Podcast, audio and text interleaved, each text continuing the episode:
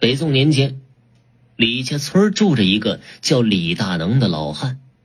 李老汉以种田为生，加上他的祖辈留下来的几间老房子，虽说他没啥大能耐吧，不过吃穿倒也不愁了。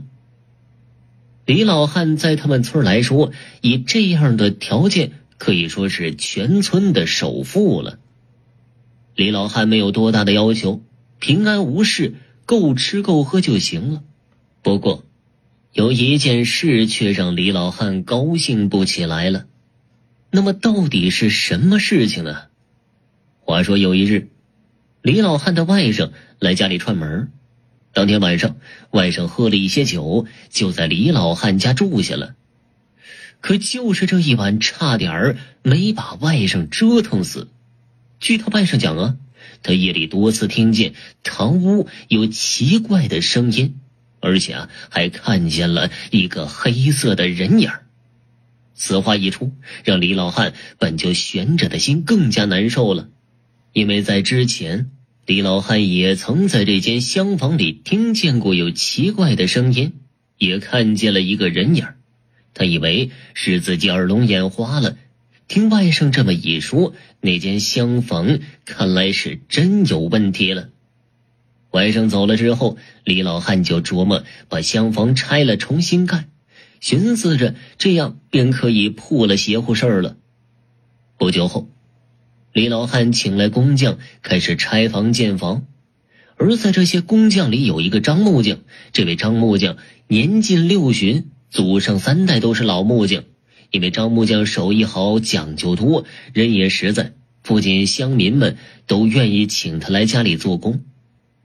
张木匠是木匠世家，规矩和讲究多，其中有一个讲究就是夜宿主家时，鞋子必须要放在床头，而且这鞋子摆放还有讲究呢，必须要一正一反的摆放。这天干完活后。张木匠就和其他工匠们住下了，其中有一个姓李的瓦匠，之前和张木匠吵过架，两人谁也不理谁。他见张木匠睡觉前把鞋子一正一反放着，他就寻思着这里面肯定有啥讲究，于是趁着张木匠睡着的时候，偷偷的将两只鞋反过来摆放，然后又偷偷的离开了。夜里的时候。张木匠就觉得面门前似乎有东西在看着自己，而且意识越来越恍惚。他睁开眼睛一看，却是一个青面獠牙的鬼妖正在盯着自己呢。张木匠倒吸一口凉气，赶忙起身，他抓起旁边的凿子挡在了身前。那鬼妖看了看他手中的凿子后，愣了一下，随后怯怯的离开了。张木匠见那鬼妖走了。也没有去追，他不想得罪主家的神灵。不过呀，让张木匠很诧异的是，自己做了一辈子的木匠，在主家留宿是常有的事儿，之前并没有出现过这样的事儿，为啥今夜会出了这档子事儿呢？张木匠一边琢磨，一边不经意的朝着自己的鞋子看了看，这一看呢，让他惊讶不已。自己明明是将鞋子一正一反摆放的，怎么现在都是反着摆放呢？张木匠这才明白，原来是自己坏了规矩，招惹来邪物。一日一早，张木匠就将夜里发生的事跟李老汉说了。李老汉叹声说道：“哎呀，不瞒你说呀，我之所以重建房子，就是因为之前也遇到过那个鬼妖啊。”我寻思把房子重新盖了就会没事了，看来无济于事啊。